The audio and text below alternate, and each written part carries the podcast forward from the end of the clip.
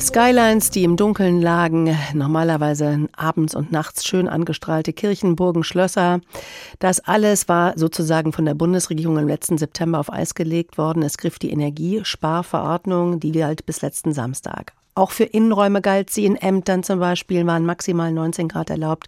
So manches Hallenbad war auch plötzlich recht kühl und auch wir haben die Heizung runtergedreht. Aber hat es was gebracht? Wie viel Energie haben wir eingespart? Jetzt ist ja alles nicht mehr ein Muss. Die Frage ist, war es das denn auch mit dem Sparen? Machen wir weiter? Ich habe mit dem Umweltpsychologen Klaus Wortmann genau darüber gesprochen. Er ist Projektleiter bei der Gesellschaft für Energie und Klimaschutz in Schleswig-Holstein und ich habe ihn gefragt, die Verordnung ist weg. Man kann also wieder machen, was man will, sage ich mal. Sind wir Deutschen, wie sind wir Deutschen? Sparen wir jetzt freiwillig Energie ein oder machen wir das nur, wenn wir müssen?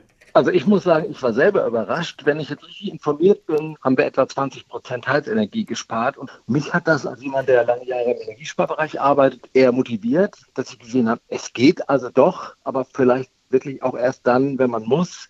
Vielleicht aber auch das Gefühl, gemeinschaftlich etwas dagegen zu tun. Und das fand ich jetzt erstmal positiv. Ja, in der Tat, 20 Prozent, das ist viel, ähm, aber da ist natürlich auch noch Luft nach oben. Ähm, das Belohnungszentrum im Gehirn, das ist ja, spielt bei uns Menschen eine große Rolle, wenn es um Gewohnheiten geht.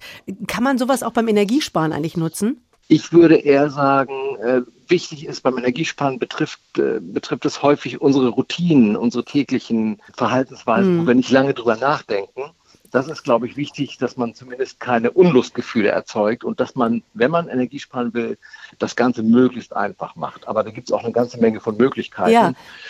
Ich zum Beispiel ähm, im Hotel. Jeder, der, der von uns mal im Hotel war, der weiß, wie das ist. Da wird man gebeten, Handtücher öfter zu benutzen. Da steht dann, helfen Sie mit, die Umwelt zu schützen. Und da gab es einen interessanten Versuch, der hat ergeben, wenn man diesen Satz ändert, und zwar in machen Sie es wie die Mehrheit unserer Gäste, schützen Sie die Umwelt, dann haben viel mehr Gäste eben nicht mehr das Handtuch auf den Boden geworfen, sondern es nochmal benutzt. Was heißt das denn? Wenn es alle machen, mache ich auch mit?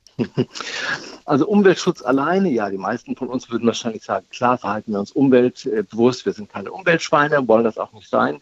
Aber wenn dazu noch kommt, dass ich eine Information habe, dass das eigentlich alle machen, dann steigt die Wahrscheinlichkeit des Verhaltens. Also immer wenn es gelingt, so eine Sache wie Energiesparen, was an sich vielleicht nicht so sexy ist, aber mit anderen Motiven zu verknüpfen, und hier haben wir so eine Verknüpfung, dann findet das Verhalten schneller statt. Und das ist, denke ich, ein typisches Beispiel mhm. dafür. Also ich, ich muss auch sagen, seit Krieg ist, achte ich persönlich auch mehr auf die Temperatur meiner Heizung. Ich mache es vor allem auch, weil ich die hohen äh, Nebenkosten oder Kosten vermeiden möchte. Jetzt gibt es aber Menschen, denen ist es egal. Die haben genug Geld, die müssen nicht auf den Preis gucken.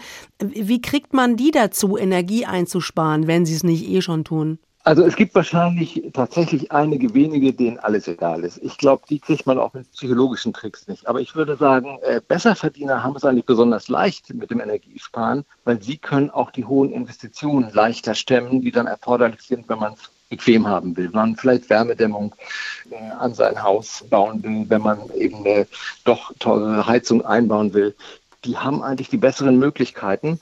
Und äh, wir haben zum Beispiel hier in Schleswig-Holstein eine Solarkampagne, Solaroffensive gemacht. Das war mit dem Hausbesitzerverband.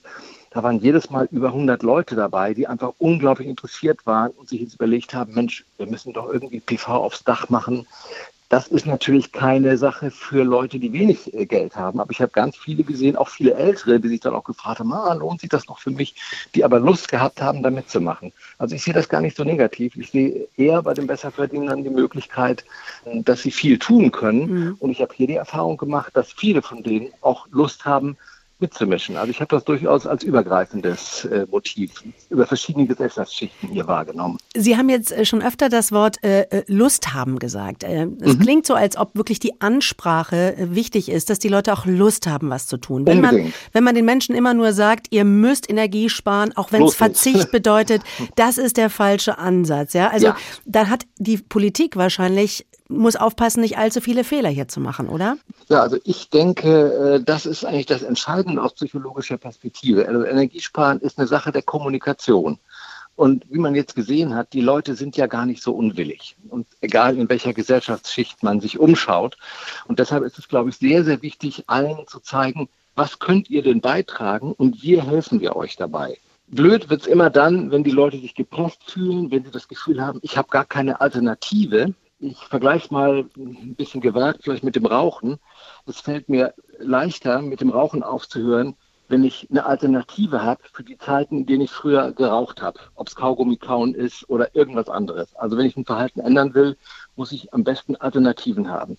Doof ist es immer dann und dann fangen die Leute an bockig zu werden, wenn mir ein Verbot vorgesetzt wird und ich habe das Gefühl, ja, aber ich habe gar keine Alternative, ich weiß gar nicht, was ich machen kann oder ich habe nur noch diese eine Alternative. Und insofern fände ich es immer sehr gut, wenn man den Leuten gewisse Freiheiten lässt, auch wenn es natürlich die Aufgabe der Politik ist, so die Leitplanken im Großen vorzugeben. Sagt der Umweltpsychologe Klaus Wortmann im Gespräch mit HR Info.